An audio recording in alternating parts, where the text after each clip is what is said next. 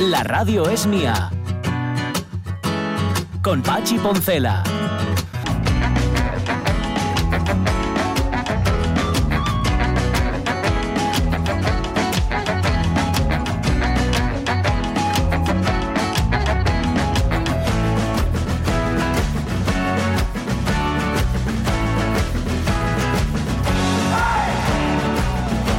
6, 7 minutos de la mañana, pues eso, por repasar, por si, por si queréis estar, aunque ya sabéis que las circunstancias pues son así, mm. que estamos absolutamente eh, limitados y que y que no, porque no se, mm. que no se puede, no que no se deba, sino que no se puede. Y mm. si se puede, hay que guardar las, la prudencia suficiente y bueno, que tiene que tener cuidado. Digo, vamos a insistir en las manifestaciones que hay previstas para hoy 8 eh, de marzo, las hay, fíjate, concentraciones, ¿eh? no las llaman manifestaciones mm, porque tampoco lo son, concentraciones. A las 12, todas delante del ayuntamiento, en Llanes, en Cabrales, en Sella, en Arriondas, en Colunga, en Colombres y en Cangasonis. Y luego por la tarde, en Oviedo, en la calle Uría, bueno, son todas a las 7, en Oviedo, en la calle Uría, en Gijón, en la Plaza del Humedal, en Avilés, en la Plaza del Vaticano, delante de la Plaza del Ayuntamiento, en Sama del Langreo y en Cangas del Narcea, de sus respectivos ayuntamientos, evidentemente, y en la calle Alcalde Parrondo, en Pola de Sion. Em, hay que señalizar dónde se ubica cada participante para mantener evidentemente la distancia de entre metro y medio y dos metros. Mm, eh, decías, lo decías tú ahora, Jorge, que estaba el Constitucional mirando a ver si en Madrid consentía. Sí, pero mira, acaban de decir los compañeros informativos precisamente que que no, que al final que nada, o sea, que, ratifican la sentencia previa. No estaba atento ahora. O sea, que ratifican la sentencia previa, así que no, no va a haber concentraciones. Está no se puede hacer. Pues nada, que me perdonen los compañeros informativos, pero me fui un momento y, y me lo perdí. Pues nada. ¿Cómo va la, cómo la pintura? no, están bien, bien. bien. No, fíjate, la pintura muy bien. Lo único malo es el camión que tengo descargando perfiles metálicos aquí debajo, en, en, la calle, que eso sí que hace ruido. Como Vives en medio de un plan quinquenal. no, voy a abrir la ventana, espera, a ver, que... Ay, no, espera, que no la puedo abrir, que tengo un montón de cajas con discos delante. No puedo. Estoy en una especie de campamento zinga. Tu casa es la pesadilla de Mar Vidal ahora mismo. totalmente, totalmente. Bueno, a ver, que no quedó tan mal. pensaba, pensaba que iba a quedar peor, ¿eh? Pensaba que iba a ser algo más, más ¿no? Pues no es tan trágico. En mitad del proceso de te están pintando, me imagino que también el, el, mareo, ¿no? Por el olor y las... Bueno, Todavía no empezaron, todavía no empezaron. Ah, bueno. Lo divertido viene a partir de. Eso es, eso es, porque además van a quitar el gotelé. ¡Ostras! Y eso. oh, oh. Madre mía. Eso tiene su, eso tiene su aquel también. bueno, pero no, no adelantemos acontecimientos, no nos amarguemos antes de tiempo que ya llegará. 11 y 10. Y además hoy hay cosas que conmemorar, que celebrar y que reclamar. Hoy es 8 de marzo.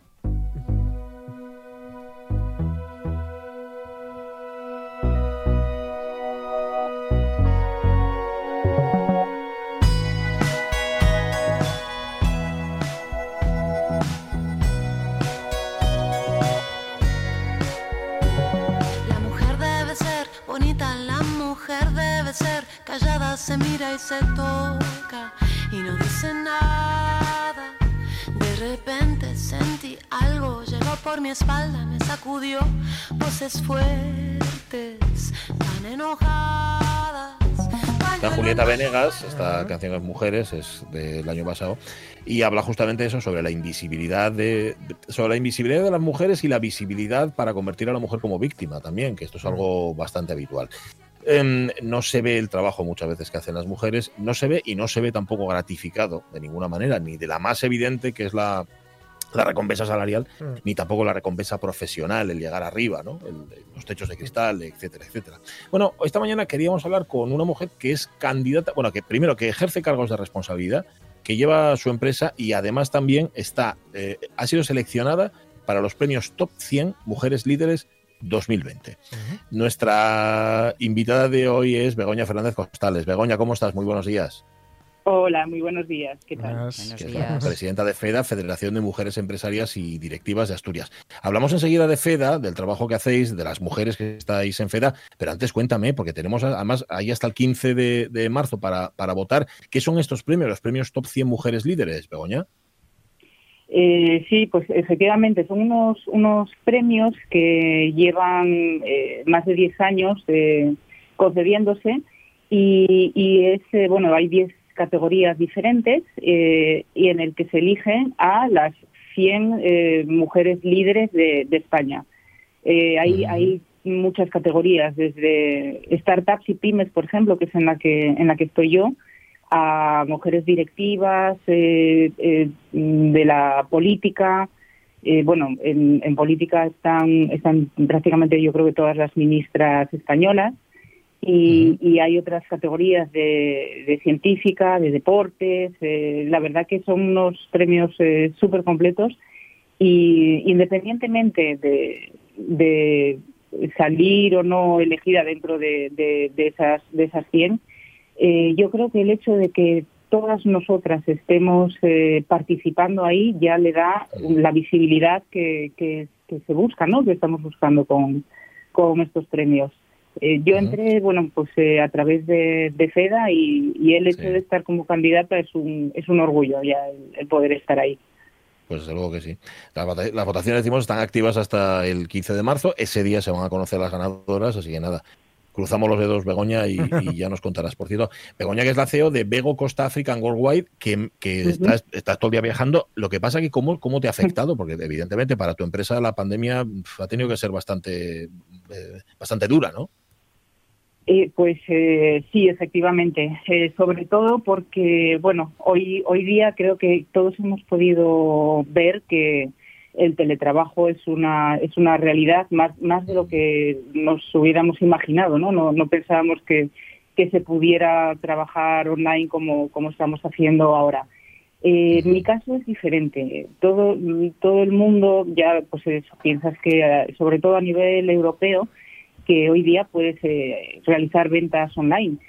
Pero África es un continente en, ese sentido que difiere un poco del, resto por dos razones fundamentales. La primera es que las conexiones no siempre son todo lo buenas que, quisiéramos. Yo, bueno, pues eh, muchas veces a lo mejor es, incluso un, un, drama intentar hacer una conexión con, con Guinea Ecuatorial, ¿no? Donde, donde suelo estar cada tres semanas porque no puedo ni hacer un Zoom, con lo cual es eh, eh, algo que, que sí afecta afecta mucho a la hora de, de hacer negocios con, con, este continente.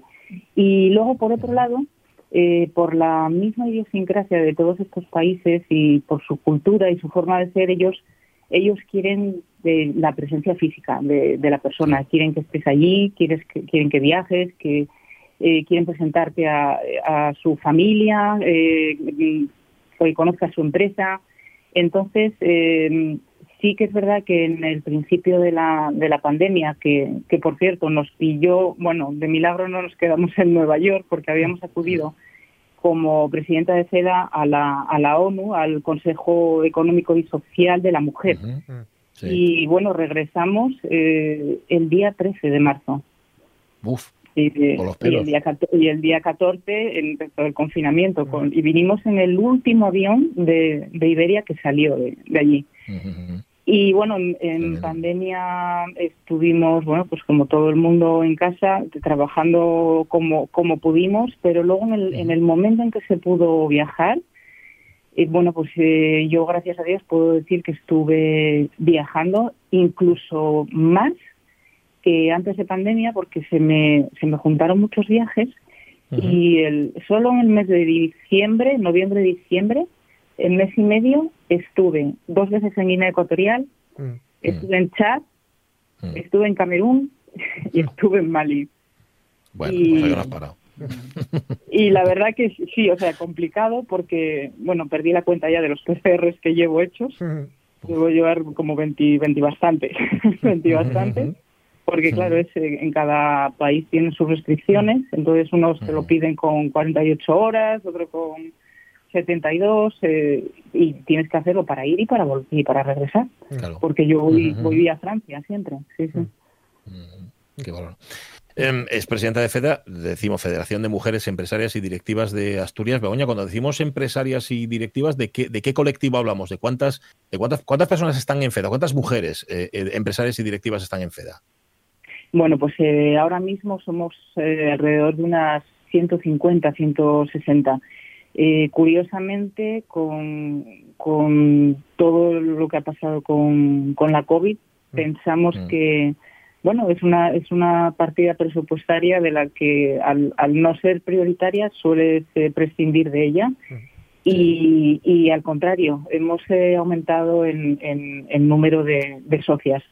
Y bueno, están bastante divididas entre empresarias y directivas. Yo creo que estamos a la, a la par de todas las que, las que somos y en, y en muchos sectores diferentes. ¿eh? Eh, yo creo que tocamos prácticamente todos los, los sectores en, en las empresas que, que, tenemos y bueno y las directivas que, que hay también. Todas em, eh, todos los palos, digamos, pero también todos los tamaños. Cuando hablamos de una mujer empresaria, ¿de qué tamaño? ¿Hablamos de gran empresa, mediana, pequeña? Hablamos de todos los tamaños. Eh, tenemos empresas grandes de, de, aquí de Asturias, y, y luego también empresa, empresas eh, pequeñitas como la mía, que la mía, la mía es una empresa pequeña. Eh, pero sí, sí, lo, lo bueno es que gracias a la, a la federación, bueno, pues eh, conseguimos estar apoyadas y unidas y, y hacer un networking que, que muchas veces es fundamental para, para muchas de nosotras, ¿no? Porque te, te ayuda, eh, bueno, pues eso, entre lo que nosotras promulgamos, pues el, el, estar en los órganos de decisión, mm. De, de, vamos, en la toma de, medidas y, y bueno, eh, que esto tiene que, mientras no suceda así, mm. eh, creemos que esas decisiones serán sesgadas, ¿no? Y, y bueno, pues hoy día la Estrategia Europea para la Igualdad de Género eh, promueve precisamente eso, incrementar la presencia de, mujeres en los consejos de administración de las empresas y fomentar medidas para que las eh, compañías cuenten con un, número significativo de, altas directivas. Mm. Claro, Begoña, ¿cómo, se ve desde tu perspectiva, desde vuestra perspectiva de la FEDA, eh, las dos cuestiones o dos de las cuestiones principales o de las dos de las reivindicaciones históricas como son pues, romper el techo de cristal o los techos de cristal y también la brecha salarial?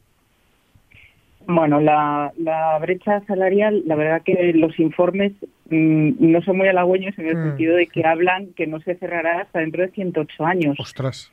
Es, 108 es, una barbaridad, porque eso significa que no solo yo no lo voy a ver, sino que mi hija, que tiene seis, tampoco lo va a ver. Madre mía. Entonces, en ese sentido, eh, creemos que, eh, a ver, eh, lo bueno es que se está trabajando y, se está mm, dando pasos hacia adelante. Eh, lo que pasa es que no es eh, toda la, lo rápido que, mm. quisiéramos, pero lo, lo importante es que es que se hará. De hecho, la, la Comisión Europea, de lo que hablaban, que mm. ese equilibrio, ellos eh, con, un programa que, han lanzado, una, mesa de, igualdad, eh, dicen que se alcanzará ese equilibrio de, género del 50% en todos los niveles de su gestión a finales de 2024. Y bueno, esto esto lo dice precisamente el, grupo de trabajo sobre la igualdad dirigido por, por Elena por Elena Dali. Y Ursula von der Leyen, la, la presidenta de la Comisión Europea, eh, habla de esto que la, que la igualdad de género es imprescindible ¿no? para que la economía europea sea mm. competitiva y mm. que, y que solo podremos aprovechar todo nuestro potencial si, si utilizamos todos nuestros talentos y, mm. toda nuestra diversidad. Escuchaba esta mañana un dato que eh, refería que si hubiese igualdad salarial, el Producto Interior bruto, bruto, no sé si hablaba de un 18%. Hablo de memoria, pero vamos, en cualquier caso era mm, muy significativo. Y ahora que estamos eh, viviendo una, una crisis como la que vivimos, ojo porque el primer lugar por el que ir perdiendo todo tipo de derechos es precisamente el ámbito femenino. Sí, sí, sí, efectivamente. Es que las empresas que incorporan más mujeres a sus consejos de administración mejoran sus resultados. Claro. Y en tiempos de crisis, además, tienen más probabilidad de supervivencia incluso. Y, bueno, es que es un hecho con, con que muchos estudios lo, lo, lo, demuestran, ¿no? Sus resultados, como el, dato que, que, acabas de, mencionar. Por tanto, bueno, pues la incorporación de la mujer no solo es una cuestión de justicia, sino que, sino que además eh, eh, para la propia empresa es una cuestión monetaria incluso. Oye, y, a ti que trabajas con, con, África o con países africanos, etcétera, eh, claro, yo me imagino que, no, no lo sé, claro, igual es un prejuicio, ¿eh?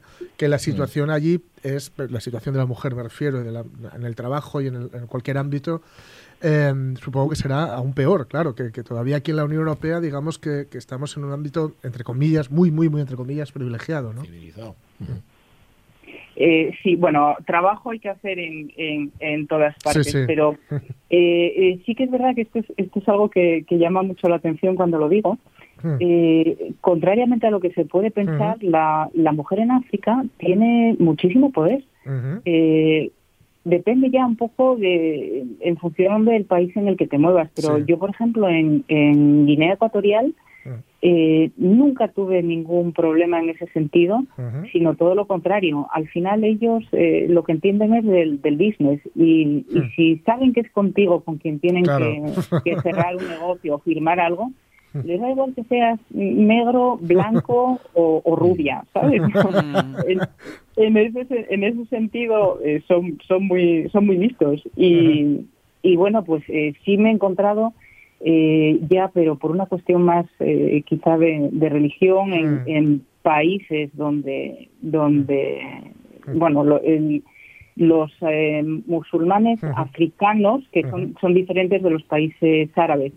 Eh, aún así, ahí está, está más, más abierto el, el, tema. Y bueno, pues por contaros una, una anécdota, bueno, graciosa, por, por llamarlo de alguna manera. Curiosa. Eh, curiosa. sí que es verdad que yo en, en uno de estos países, pues hace, hace tiempo, entre, entre una, mi primera reunión, y iba con, con mi delegado guineano. era, era otro país. ¿eh?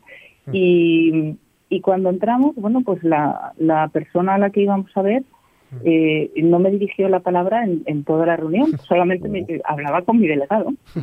y, y, salí de allí con un cabreo tremendo y dije, esto no, esto no puede ser, que bueno, fatal. Y luego dije, bueno, pues eh, vamos a tirar de, de, pragmatismo y en la siguiente reunión, cuando íbamos a entrar, le dije a mi delegado, mira, Silvia, si entramos y vuelve a pasar lo mismo, yo hago de tu secretaria, no tengo ningún problema. Dijimos, mira, solucionado. Bueno, pues eh, a veces hay que mm, intentar, eh, eh, bueno, es, es, es complicado, pero eh, hay, hay muchas maneras de, o sea, no, no tenemos que romper el hielo de frente. Claro. hay, hay, hay formas de, entrar de lado para, para no chocar tanto, ¿no? Con, con, bueno, pues con otras culturas que, que, existen. Gracias, Begoña Fernández Costales, por compartir tu experiencia esta mañana con nosotros y mucha mucha suerte, bueno, o mucha justicia, no lo sé, en esos premios Top 100 Mujeres Líderes 2020, categoría Startups y Pymes, el 15 de marzo. Sabremos si, si te lo llevas o no. Mm. Un abrazo muy, muy fuerte y feliz, feliz. Feliz día. Bueno, igualmente, muchísimas gracias por todo. Buen día, hasta luego. hoy voy a narrarlo había mucho que preguntarle a Begoña Fernández Costales. Por ejemplo, ella es la creadora, impulsora de Empresarias y Directivas del Atlántico, EDA. ¿Por qué? Porque las eh, mujeres empresarias y directivas de las regiones en torno al Atlántico por periferia, por despoblación, por descarbonización también tienen una problemática muy concreta, etcétera, etcétera. Pero bueno, queríamos charlar con ella en torno a ese premio y bueno, Estuvimos con ella por un casual en, el Reconquista. sí, sí, ¿no? Sí, vale, vale. Sí, sí, sí, No es la primera vez que, se asoma aquí a, a la radio mía. Las 11 y 25 minutos de la mañana, ya sabéis que en Madrid finalmente nada, no va a haber manifestaciones tampoco, aquí las va a haber, pero con mucha cautela. También le hemos visto mucha cautela a los políticos que dicen, bueno, casi que preferimos no, ¿sabes? Porque, bueno, lo hacemos en casa, ya nos manifestamos en casa en lugar de, en fin. El asunto, el asunto eh, lo hemos llevado a nuestro Facebook y los oyentes nos han contado sobre las manifestaciones que se permiten y las que no. Dice Mario Sumuñiz, sí, en efecto, como dice Velo, luego lo contamos Velo García, solo en Madrid están prohibidas, pero ya se sabe que les marches de las mujeres propagan el virus y los seguidores de cualquier equipo de fútbol pueden concentrarse a pegar voces y animar a su equipo porque el deporte y es salud. Y modo ironía, Feliz día, mujeres. La cuestión es muy sencilla, dice Javier Castroviejo. La distancia, que no es cierta, muchos hombres con poder quieren seguir manteniéndola, porque les conviene, o porque igual son menos hombres, o por cualquier otra barbaridad. Todos somos iguales, sexo, religión, raza, etcétera, y por ninguna causa hay que discriminar al que tienes al lado o enfrente o donde sea. Dice Javier. Hmm. Pues sí, la afirmación, dice Lojar, es solo cierta en la capital del reino. No sé si sabéis que este año nevó allí. nos, dice, también. Algo he oído. Los mentireros. a, a, todos los mujeres del, mundo mundial. Dice Darío MP que esta discriminación es debido al atávico por mis cojones. Quizás, pues sí, puede que venga por ahí. Jorge Martínez Canel dice, trabajadora, Día de la Mujer Trabajadora, el de la ofendida y otro, no sé mm. cuál, pero hoy el Día de la Mujer Trabajadora y mis más sinceras felicitaciones para ellas. Bueno, era, era de la mujer trabajadora, ahora es de las mujeres. Sí. ¿Qué dice Bedmove? Eh, Creo que fue solo en Madrid y solo pasa lo que pasa en Madrid. Creo que tiene más que ver con la lucha por el poder en el movimiento feminista de los dos partidos del gobierno que tienen distintas posiciones y buscan la hegemonía.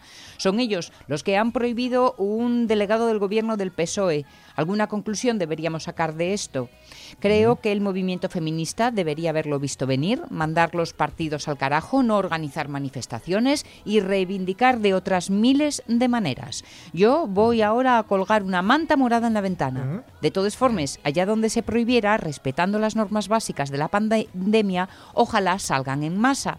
Aprovecho para mandar fuerza y ánimo a todas las mujeres, las mayores, las jóvenes, las que cuidan, las que no, las precarias, las que no, las que están buscando la salida, las que no, a todas. El mundo será mejor para todos cuando seamos más libres y más iguales.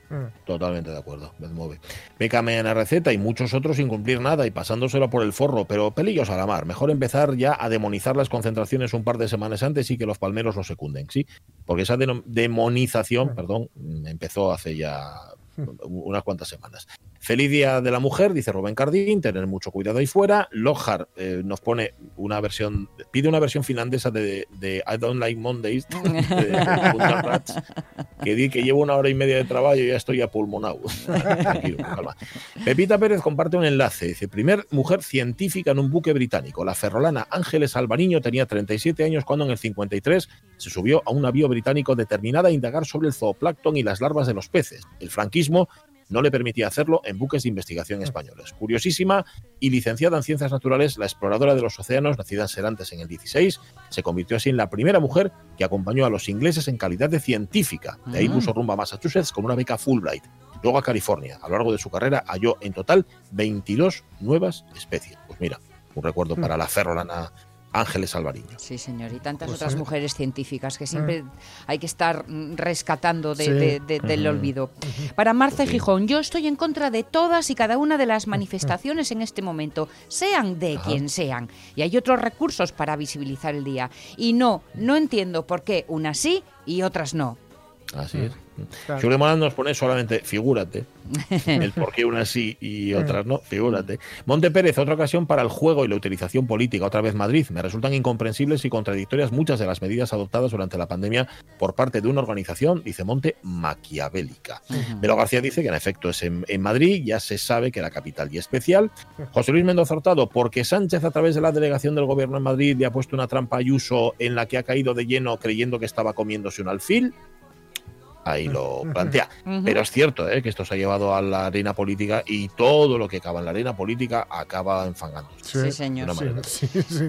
¿Iba a ser diferente? se pregunta Roberto Cañado Álvarez. No, menos.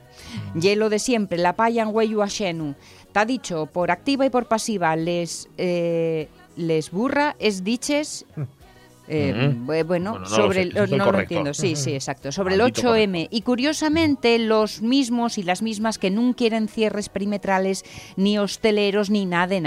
Mujeres, decí lo que queráis, cuando queráis, donde queráis y siempre que preste. Apoyo a Bondu desde aquí. Sí, lo que quería decir era, por lo sea, les burrades dichas sobre el 8M. Ah, que vale, los correctores los carga el diablo. Eh, nos pone una viñeta de Malagón, está muy bien el stop machismo con el símbolo de la mujer echando un corte de manga, haciendo una peineta ahí muy buena. Mm. Dice Carmen Rodríguez, porque el 8 de marzo está demonizado y este año más que nunca, visteis ayer a los hinchas futboleros. Y luego tenemos una nueva entrega del crucigrama de Rodríguez Rego, que pone, incluye personas, mujeres, hombres, representantes, administraciones, ciudadanía, candidatos, neoteocracia, restauración, grupo. Bueno, echarle un vistazo Dice, no obstante, eh, habla sobre la, sobre la neoteocracia y le dice en un momento dado a Ramón Redondo, Dios, Rego, tienes que empezar a desayunar algo más suave. Totalmente. ¿Qué, dice Cristina Tuero, por cierto? Pues para Cristina Tuero, a los colectivos feministas ya no nos coge por sorpresa casi nada. Han prohibido las concentraciones en Madrid porque últimamente en la capital de España pasan cosas que recuerdan tiempos preconstitucionales. Si las mujeres nos hemos pasado toda la pandemia en primera línea cuidando en hospitales, casas, hijos mayores, ¿no vamos a poner todas las medidas en los cuidados de hoy? ¿Acaso? Mm, ¿Eh? Yo creo que el tema prohibiciones es más bien por miedo, por miedo a que sigamos cambiando el mundo. Pero nada ni nadie nos va a hacer callar. Eso lo tengo claro. Seguimos reivindicando nuestros derechos y la igualdad desde casa, en la calle, en las plazas, porque si las mujeres bajamos los brazos, se cae el cielo. Ah, qué bonito Ramón Redondo dice, empezamos semana con una pregunta fácil, sin complicaciones. ¿Queríais decir por qué primero un delegado del gobierno y luego unos jueces han pasado por el foro el derecho constitucional de los colectivos feministas a hacer concentraciones con todas las medidas de seguridad mientras se las ha traído al pairo que el viernes arremolinarse todos, alcalde incluido, para ver los pies del Cristo de Medinaceli? Pura necesidad vital. Y ayer la afición del Atlético Madrid ha hecho piña para animar a su equipo. Compartir virus es lo último, enamora a tu equipo. Hmm. Buena pregunta. La respuesta podría estar en otra cuestión. ¿Por qué solo se lo hacen a las mujeres? Que el feminismo avance y triunfe pone en peligro la posición y los negocios de muchos. Por resumirlo. No deberíamos relativizarlo solo porque haya sido en la Comunidad de Madrid, porque el hecho es tan grave como si lo hubiesen prohibido en toda España. Y no deberíamos difundir falacias. PSOE y Podemos no tienen igual concepción del feminismo, pero coinciden plenamente en que es totalmente necesario. Y oye, hay pues, PSOE, Podemos y delegación del gobierno en todas las comunidades autónomas. No, la culpa de todo no es de los rojos, dice Ramón Redondo. No da sorpresa, ¿eh? Igual me lo estaban escondiendo, pero puedo dar fe de que en los actos feministas a los que ha acudido no ha habido aquelarres ni han sacrificado un macho humano en honor a sus dioses. El símbolo de Malagón, este del corte de manga que decíamos antes, es del año pasado, pero mola tanto que debería ser eterno. He intentado estar muy calmado, dice Ramón Redondo, y ser muy breve. Has estado muy bien, Ramón Redondo. Mira, ya que estamos hablando de mujeres, eh, si visteis los Goya, ¿eh? Ujú. Daba un poco así como de sensación de cuánta cara femenina por fin, por derecho propio, Ya. no solo en los pequeños Goya, Sí. ¿no? sino también en los Goya que Sí. se supone que son los eh, Mm. importantes, Pero no, olvidemos, desgraciadamente, que son unos Goya que son un poco especiales porque Sí. no ha habido estrenos, muchos Sí. estrenos de, de productoras grandes. Es cierto, es se- cierto. se han- o muchos proyectos se han parado, ¿no? Entonces han salido muchos proyectos más pequeños donde efectivamente Había- ahí se nota ese, ese poderío que, ya os digo, de, de lo poquito que conozco, es generalizado. No hay mal que por bien no venga. En este Claro. caso, a los Goya han dado esa Sí, oportunidad. Sí, sí, sí, sí, vaya. Por cierto, Ramón Redondo nos habla de la película, eh, la- las ganadoras al Goya, la mejor Sí. música, Aquelarre, Aranza Ujú. Zucalleja y Maite Ar... uy, bueno, Ujú. Arroita Jauregui, así se llama, y sé que muchos creen que asociar la quema de brujas por la Inquisición con la situación es puro oportunismo de la película, pero Ramón no lo comparte. Hoy es un buen día para ver esta peli, Aquelarre. Ujú. Ujú. En todo caso, Ramón estará encantado porque las niñas, que era Sí, una de sí, sí. sus niñas de los ojos, Sí, sí, sí, sí. Bien, señor. se han llevado. Bueno, que nos quedan un par de días, la de Alicia y la de Monforcelledo. Cuéntame la de Alicia. En las circunstancias actuales no me parece procedente que se hagan manifestaciones de ningún tipo por seguridad, pero que sea para todos los colectivos las mismas normas. Dice Alicia. Y Mon, según oía una amiga mía, las manifestaciones son como los pimientos del padrón, un speaking y otros non. Un speaking y otros non. Ostras, qué acertada, sí, señor. Sí, señor. Gracias, oyentes a la radio mía. Da gusto. Oye, un poco al hilo de esto, os quería comentar dos, Sí. dos cosas muy chulas. Bueno, un poco así. Una, la, la iniciativa muy, muy guay en, en Luarca, que han puesto eh, pues, Ah, por los el día de hoy paraguas. los paraguas, ¿vale? Paraguas flotantes en la calle Crucero. Y Ajá. que, bueno, parece que va a estar eh, una temporadina. Va a estar, al menos hay puesta, ¿vale? Bien. que o sea, se, ponen- se han, digamos, como inaugurado hoy, parece ser, pero digo parece ser porque no he estado, desgraciadamente, pero por las fotos y por lo que he visto en redes y lo que me ha llegado, y la verdad es que es chulísimo. Sí. queda muy, Sí, sí, muy, queda muy muy bonito. bonito. Y luego una iniciativa que es muy guapa, pero muy escalofriante, de, de hostelería con conciencia, Mm, que ha ido Sí. pidiendo a chicas que trabajan, a chicas y a mujeres que trabajan en bares, Sí. eh, que, que una frase, desde que cosas que les han dicho a cosas que han dicho ellos. ¿no? Vale. Y hay cosas escalofriantes, ¿no? Maquíllate un poco, anda, que vaya cara de muerta. Uf. Tómate uno que esta noche vienes con nosotros. Y sale la foto de la chica que lo dice, ¿eh? Mm. La chica de la, de la foto, el bar. Eh, está muy bien una de una clienta que pone, sí, la cerveza es para mí y el café para él. Sí.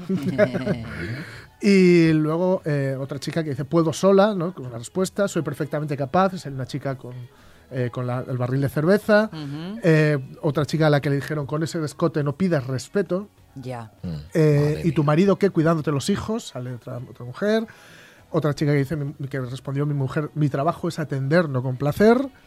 Y eh, bueno, nena por una ronda aquí, que esto me imagino que será desgraciadamente muy común. Y Nena, esta- pongo una ronda. Sí, esta, bueno, Vero de, de- ay, lo diré. Vale, bueno, una librería en Gijona que está al lado de Toma 3, en la calle Juan Alonso, eh, que no recuerdo ahora cómo se llama, que Vale, dice, vale. a ver cuándo pedís paridad en la mina, como una frase que le, que le han dicho en alguna, en alguna ocasión. Ya. Bueno, la paridad en la mina ya se pidió hace mucho Mm. La tiempo. revoltosa. Y hay una sen- Ah, la revoltosa. hay una sentencia del Tribunal Constitucional Sí, del año sí. 1992 donde se reconoce la paridad en la Claro, mina. ¿eh? Digo sí, por sí. si, porque me parece que Para que te la dejen de pedir, sí. Este individuo.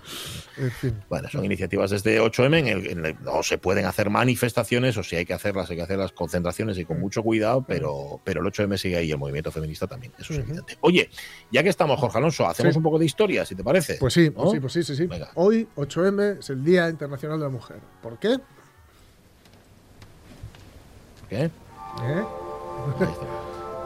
Para ilustrarlo, un poco de música contemporánea firmada por, por chicas, en este caso por María de Alvear. ¿vale? Se llama The Inner, esta canción.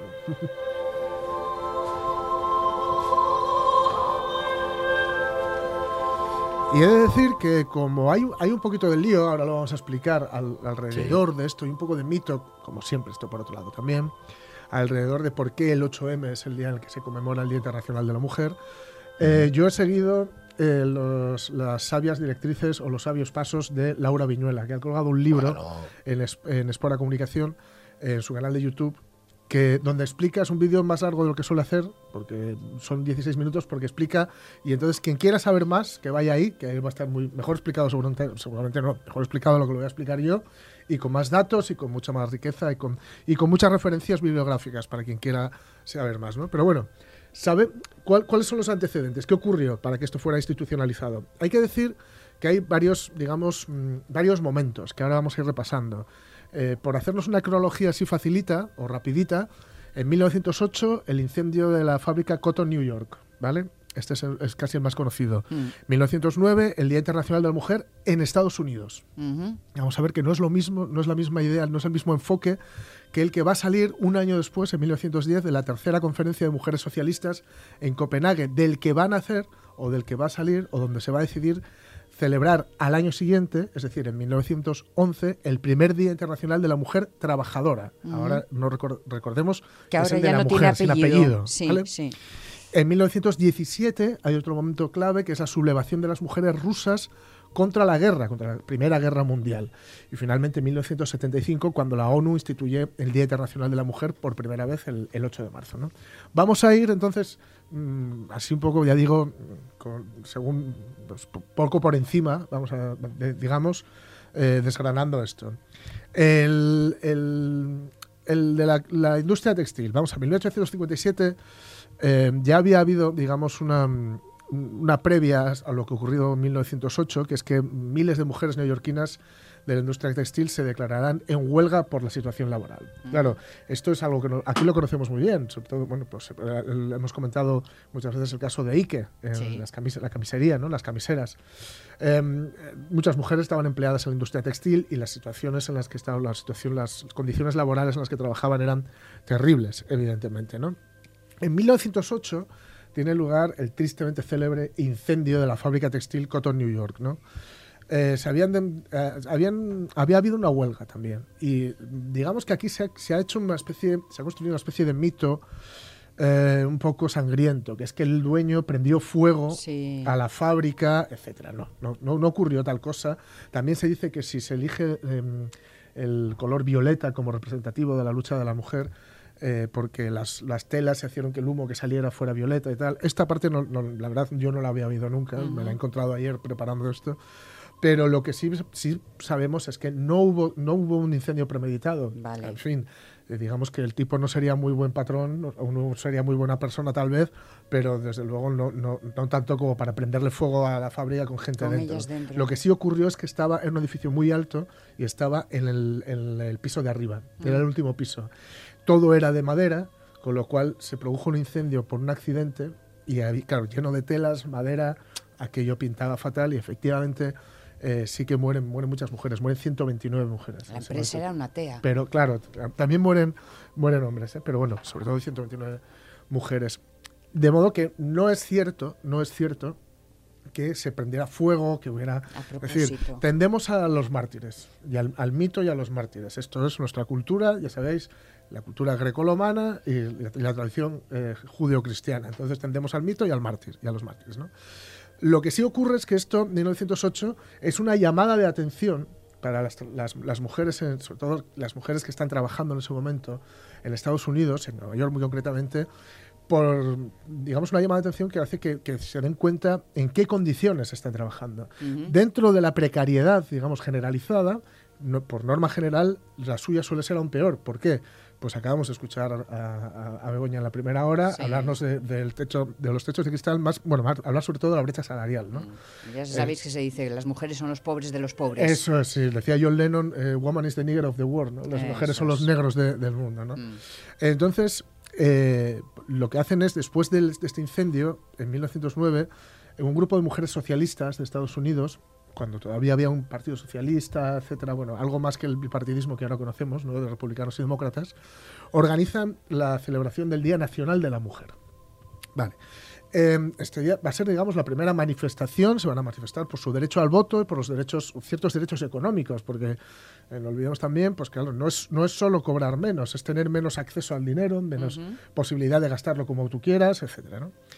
Eh, esto estaba bien y va a ser un poco la inspiración de lo que va a ocurrir en la segunda conferencia internacional de mujeres socialistas en Copenhague.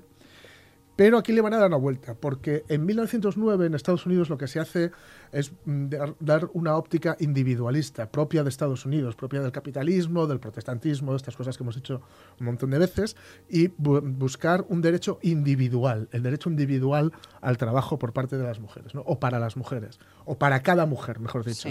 Pero desde la segunda conferencia internacional de mujeres socialistas se le va a dar otro enfoque, un enfoque mucho más social, más colectivo.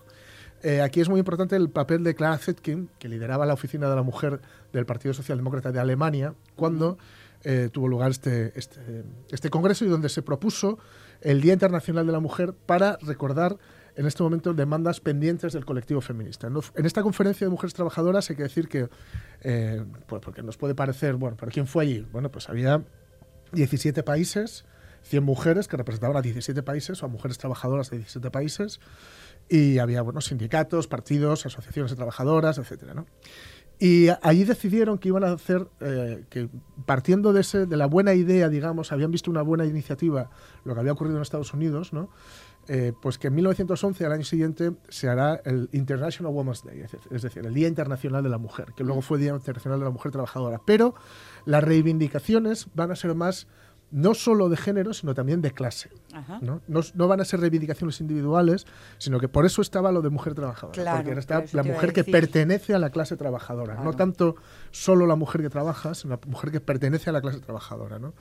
Eh, allí, digamos, bueno, la, propuesta inicial parte de Clara Zetkin, ya os digo, del Partido Socialdemócrata Alemán, que además es decir que hay que decir que fundó un periodo que se llamaba La Igualdad, que se transformó un poco en uno de los canales de expresión más importantes de las mujeres y concretamente de las mujeres socialistas de la, de la época. ¿no? Eh, esta declaración que sale de allí tiene muchísima repercusión. De hecho, al, día al año siguiente, ya en, en, Austria, en Dinamarca, en Alemania, en Suiza, se, se, celebra este Día de la Mujer Internacional. Sí.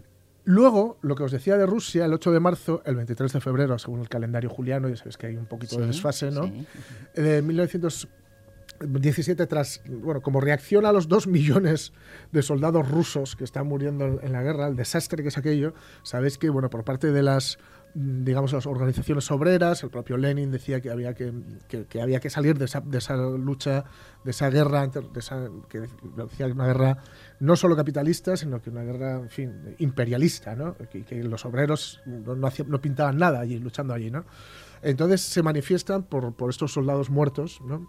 y, escogen el, último domingo de febrero para declararse en huelga de demanda de pan y paz. Eh, hay que decir que poco después, el, no, no, no, no, digo que sea una cosa suceda, o sea, que sea causa y consecuencia, pero el zar, poco días cuatro días después, abdica y hay un gobierno provisional. Y ese gobierno provisional va a conceder a las mujeres el derecho al voto. Con lo cual, esta manifestación, este, esta esta manifestación precisamente de poderío femenino No, no, no es casual. Iba a decir que fue la gota, fue la gotona. Fue la gotona, casi, sí, sí. Y luego finalmente, después de todo esto, pues eh, manteniendo la, lucha del tiempo, en 1977 la Asamblea General de la ONU fija el 8 de marzo como el Día Internacional por los Derechos de la Mujer y la Paz Internacional, lo que provoca que otros países, bueno, digamos, se adhieran oficialmente a, a esta celebración. Y bueno, ha ido perdiendo el carácter obrero para pasar a ser una jornada de lucha en la que se reclaman los derechos de todas las mujeres en todos los ámbitos. No olvidemos nunca que, bueno, es un poco el ABC, pero parece que hay que recordarlo cada cierto tiempo, que feminismo es igualdad. Sí que no se puede hacer esta falacia de feminismo y machismo. no, no, no, no, no, El feminismo es igualdad. Y vamos a recordar muy rápidamente esto que decía Clara Campoamor, el famoso discurso cuando pedía el voto para las mujeres durante la República.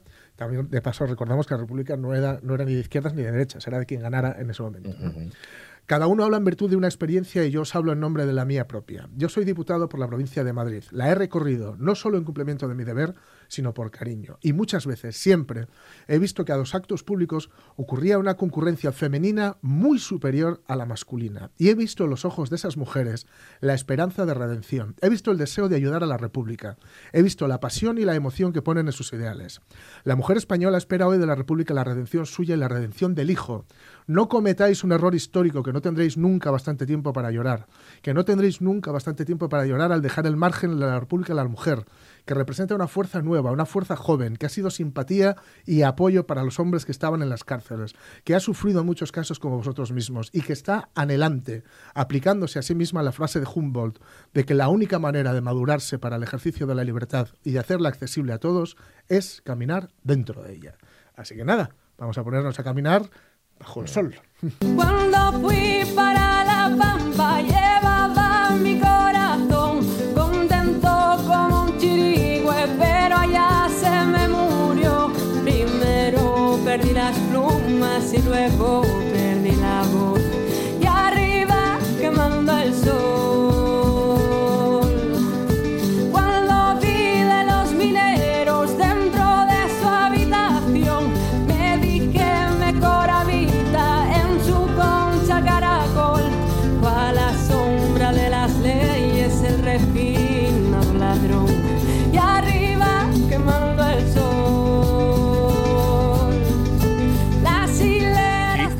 mitifica al final y todo se convierte en leyenda y bueno, posiblemente muchos de los rasgos del inicio de esta conmemoración mm. eh, se, se, pierden, se evaporan o se diluyen. El caso es que mm. queda la reivindicación y queda el espíritu. Y ese se mantiene, bueno, se mantiene y se va reciclando con el paso del tiempo y se adapta al tiempo.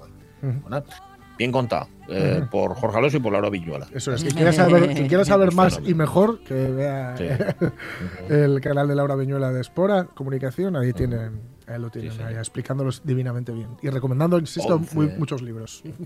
Señor. 11 y 49, ¿cómo está César Alonso? Buenos días. Hola, muy buenos días. Pues esperando para saludaros aquí a, la juventud. Da, gusto, da gusto eh, relacionarse con, con la mocedad. Sí, señor. sí, señor. Lo dices por Jorge. Nosotros vamos, un poco viejos. Oye, que el otro día, por cierto, el número, ya sabes que César Alonso, nuestro abellero y nuestro hombre natural de los lunes, el otro día estuviste escuchando a Jorge hablando de Montaigne Mm. Y, te quedaste con las ganas de cambiar el guion del programa así sobre la marcha, ¿no? Sí, pero mira, ya mm, uno va formalizando con los años, ya aprenderéis también. Eh, y entonces, bueno, como teníamos apalabrado hacer otra cosa, pues, pues lo dejé. Pero bueno, tenía precisamente delante un libro eh, que se titula El filósofo y el lobo, que es una obra de un doctor en filosofía llamado Mark eh, Rowlands y, bueno pues pues me venía muy casi me daba el pie para continuar con con la historia eh, evidentemente ligada a la naturaleza, ¿no? Y bueno, pues lo podemos hacer lo podemos hacer en un momento, pero no tengo sintonía. Ah, ¿tienes sintonía? Oh, sintonía. Oh, me La primera, primero no la querías y ahora pides. Yo no.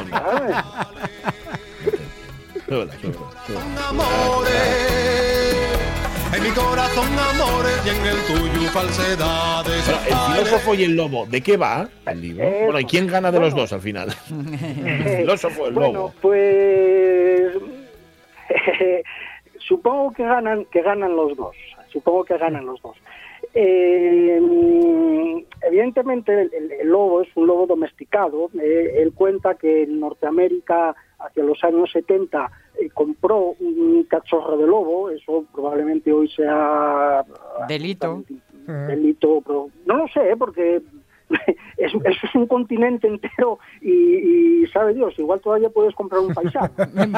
Eh, sé. entonces, bueno, pero bueno, él lo cuenta así. En los años 70 compró un, un cachorro lobo que lo acompañó durante más de una década y, y, bueno, pues le dio pie a esa vivencia para eh, publicar más tarde este libro divulgativo que, bueno, es muy interesante porque los filósofos cuando se ponen serios eh, escriben eh, a ellos y se entienden con suerte ellos mismos. Eh, entonces, bueno, yo estimo mucho, valoro mucho la, la labor divulgadora de, de filósofos que, que hacen eh, libros eh, para acercar la filosofía, la- distintos eh, distintos pensamientos a- al público. Traducción Y- simultánea. Sí. Sí. Y, y él, eh, pues, pues a través de toda, de todo ese periplo mm, con el lobo, desde que era cachorro hasta que finalmente muere, mm, bueno, pues va contando muchas anécdotas y, y luego pues va, va haciendo incursiones en cosas ya más más profundas, ¿no? Pues, pues a veces en la naturaleza, otras veces eh, a la diferencia, las diferencias que hay entre el animal humano y, y otros animales sociales, que, que podríamos eh, lo en el lobo, pero bueno, podrían ser las abejas, por ejemplo, que también es otro animal social, sobre la maldad, la crueldad, y, y, bueno, pues es un, un, un libro que, que nos va a resultar muy entretenido. Podemos mirar en una biblioteca, podemos encargárselo al librero. eh. Vale en torno a 18 euros y está publicado por la editorial Seix Barral, eh, El filósofo y el lobo. Eh, Vale. bueno, Todavía este fin de queda. semana vi a Félix Rodríguez de la Fuente en su mítico programa con los lobos lobo. adiestrados, Sí, eh, sí, sí. amansados. Sí, sí, sí. Los, bueno, los estudios de Félix con los lobos eh, eh, eh, realmente eh, vamos a ver, él sabía eh, co- cosas porque tenía mucha gente trabajando con él que, que eran muy muy buenos fueron posteriormente fueron celebérrimos pero l- lo que Félix obtuvo del- de los lobos fue más bien poco ¿eh? porque él los tenía cautivos en un jaulón de 25 por 10 metros, tenía ahí un montón de lobos, entonces, bueno, esa es una conducta, la, la conducta que podían desarrollar es una conducta muy muy condicionada, entonces todo eso apenas tenía bueno, alguna cosa así, pero pero mm, esas esas observaciones no Claro. no valían no valían no valían mucho. De todas maneras, él, él no eran las que eh, las que utilizaba para su divulgación y, y tal, ya, tenía una tenía una- un recorrido de campo y a otra gente que trabajaba con él, eh, Ramón Grande de, del Brío y bueno otra otra gente que, que sí sabían también mucho sobre sobre sobre lobos. Bueno, y esto es el primer programa del mundo, bueno, de España, vamos a decir, de- regularmente dedicado a la apicultura. Entonces tenemos que tirar un poquitín hablar de flores, ¿eh? que además de que eso es lo que lo que nos anuncia la sintonía. Eh, os había mandado una, las tendrá Sonia en pantalla probablemente, ya los oyentes se van a hacer una, una idea ahora de lo que estamos hablando. Las floraciones ahora de los frutales son muy importantes porque son eh, las primeras que hay que tienen algo de relevancia para, para las abejas. Eh, suelen ser mm, floraciones blancas. ¿Eh? No todas las flores son iguales, ni de tonalidad, ni de forma y tal, pero bueno, son, son blancas que hacen muy bonito, muy bonito, eso es indudable. Pero hay un par de floraciones mm, de otros colores que le, le- le dan una pincelada a la natu- a la naturaleza absolutamente fascinante, ¿no? Un- una variabilidad cromática que, que le deja a uno mirando, eh, si va en coche mirando, hostia, ¿y qué es eso? una, una, un- uno de estos frutales que eh, no es muy frecuente, no es muy, no es muy abundante, pero es relativamente frecuente, eh, es el piescal, el piescal o pesegueiro o pésigo, que se llama, se llama por aquí, que da una, antes de que nazca la hoja, da una floración mm, eh, rosa, quizá, no sé vosotros cómo lo definiríais. Sí, es Rosa, rosa. sí, rosa. Sí, sí, y que a ver, pues, pues a veces se ve al lado de las casas eh, que está cultivado y, y otras veces pues se ve en sitios que, que nadie lo plantó porque, bueno, llegó hasta allí un hueso, una semilla y se enraizó y, y, bueno, se naturaliza con cierta facilidad sin llegar a ser invasivo ni mucho menos, pero sí encontramos eh, piescales pesegueiros en lugares eh, monte, no exactamente en, en fincas de, de cultivo. Y luego otro color absolutamente precioso eh, y que es muy, muy útil para las abejas, eh, no el color, sino la flor, eh, Sí. es la flor del nabo, eh, que ahora... La flor del está- nabo. Sí, sí, que bueno, Sí. en Proaza este año no, yo creo que el año pasado no lo pudieron hacer. Hay unas jornadas ya con Sí, cierta señor. tradición en Asturias del pote con nabos. Sí, eh, Sí, eh, y bueno, supongo que por las circunstancias estará suspendido. Bueno, pues, pues eh, es un cultivo que va menos en el norte porque eh, se utilizaba principalmente el nabo para, para alimento del ganado Sí. y ahora pues se va quedando un poco eh, simplemente para mantener el huerto, eh, una vez que se acaba la cosecha en septiembre, octubre de- del huerto, pues para que no se vuelva, eh, que no lo tome el matorral, etcétera, pues pues eh, se siembra de nabos y, y luego pues eh, aquí en el occidente y, y- y, bueno y, algún otro sitio, en Galicia por supuesto, pues se aprovecha eh, de la parte aérea eh, el- los, los grelos y las rabizas Sí. y eh, en algunos sitios se come el nabo y eh, alguna explotación pequeña de vacuno, por ejemplo, todavía aprovecha el, el tubérculo para dárselo de comer, pero lo normal es que eh, se quite algo para hacer caldo a lo largo de la temporada y luego se retrobate todo para para abonar lo que vamos a dejar de, de huerto. Bueno, pues el, el nabo, que es una es pariente muy próximo de la colza, de la cual hay extensiones grandísimas por toda Europa y se obtiene eh, miel de ella, aparte de, de aceite, eh, es un- una flor que muy melífera, eh, muy nectarífera y también da polen. Y ahora que prácticamente eh, no, bueno, no es que no haya nada, está arrancando toda la floración de, de primavera, esta flor de, de, de los campos de nabo son es, es, es- da un, eh, un- eso, un tono cromático una pincelada de amarillo eh, absolutamente Muy preciosa en, en- en los prados en- las- Tiempo. y son las- ¡Tiempo! ¡Y se Ya. acabó! Ya está. Claro, a ver Las si doce. eh, otro día me ponéis, voy a hacer otra petición. Eh, Ca- Carmina de Víctor Manuel. Carmina de Vale. Víctor Manuel, pero la primera Para la semana que viene. Un abrazo.